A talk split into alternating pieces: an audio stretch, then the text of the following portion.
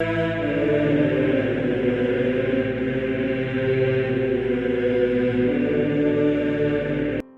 nome do Pai, do Filho e do Espírito Santo. Amém.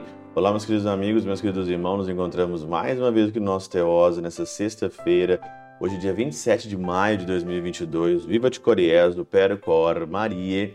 Nesse dia aí, do nosso primeiro dia da nossa novena de Pentecostes. Então, você que quer acompanhar a novena comigo, vai no Instagram. Não é aqui, aqui é a meditação do Evangelho diário. Não vou fazer a novena aqui, a novena da meditação as palavras de Santo Afonso Maria de Ligório é lá no Instagram. Vai lá que já está a gravação do dia pronto. Hoje, nesse dia pós-ascensão do Senhor, o Evangelho de João 16, 20 e 23a. E aí então, o Senhor aqui ele fala sobre a alegria e a tristeza e diz aqui no capítulo, no versículo 21, a mulher quando deve dar à luz fica angustiada porque chegou a hora de dar à luz. Mas depois que a criança nasce, ela já não se lembra dos sofrimentos por causa da alegria de um homem ter vindo ao mundo. Jesus então aqui fala sobre a alegria e a tristeza que nós teremos nesta vida, neste mundo.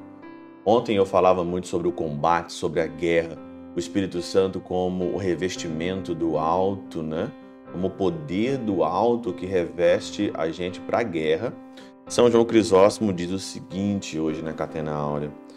Com essa comparação da mulher, nosso Senhor mostra como é Ele quem rompe as aflições da morte. E por meio de um segundo nascimento faz novo o homem. E não disse que a mulher não terá nenhuma tribulação, mas que nem se lembrará dela. Tamanho gozo que seguirá. O que nós podemos dizer aqui é o seguinte: você está sofrendo nessa vida, você tem um sofrimento, a vida está difícil, mas se você for fiel, como um nascimento que você esquece todas as dores do parto, a mulher, você também se alegrará na eternidade. São João Crisóstomo diz ainda, em seguida, para mostrar como a tristeza gera o gozo e como a tristeza é breve, mas a alegria é infinita, volta-se o exemplo deste mundo. Ele volta o exemplo da mulher, da mulher grávida que pare o seu filho e ela esquece tudo aquilo que ela sofreu.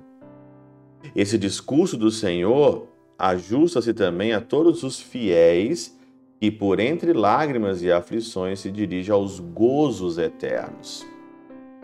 Uma coisa é você sofrer nessa vida, ter vários e vários sofrimentos nessa vida, e você não se remeter ou você se não se dirigir ao eterno, fica vazio o seu sofrimento.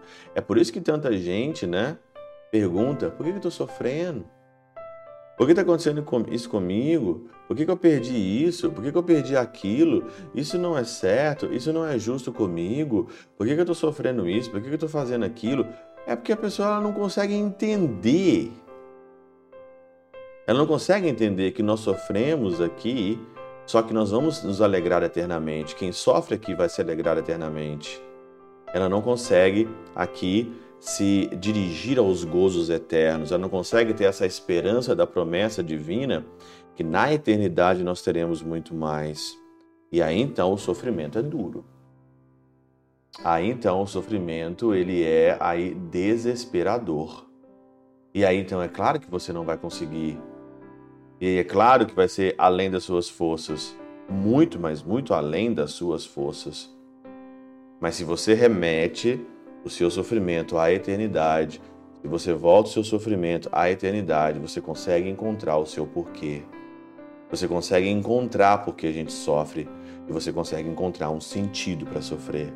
Você consegue encontrar um sentido para lutar, ainda mais quando você é revestido do poder do alto. Tudo faz sentido quando nós temos o sentido na nossa vida. Tudo tem o seu significado quando o significado das coisas estão conosco.